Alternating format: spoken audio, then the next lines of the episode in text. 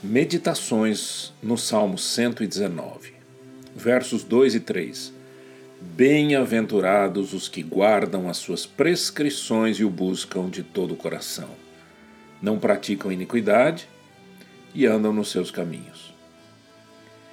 O verbo guardar, neste verso, tem um, significado lá no hebraico antigo de vigiar ou vigiar para preservar. Mas Preservar o quê? Eu vou vigiar para preservar o quê? Eu creio que quando nós observamos, quando guardamos, quando obedecemos a palavra de Deus, preservamos basicamente três dentre muitas coisas. Primeiro, a nossa vida. Segundo, a continuidade do ensino bíblico às gerações.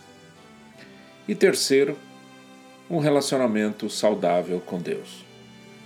Veja que quem lê e medita nas Escrituras e, consequentemente, por crer nela, obedece o que ali está escrito, experimenta os frutos desta relação espiritual.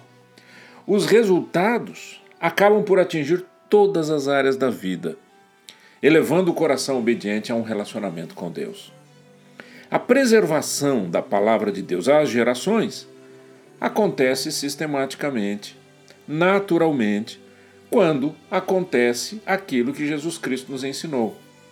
A boca fala do que está cheio o coração. Quem ama a Bíblia e a lê com o coração, fala dela. A transmite o tempo todo às gerações por vir. Veja que felizes são os que buscam a Deus de todo o coração. Deus, quem é Deus? Como ele se manifestou às gerações na história? Como ele se manifesta hoje? O que ele quer dos seres humanos, suas criaturas? Tudo isso e muito mais nós vamos encontrar onde? Na Bíblia.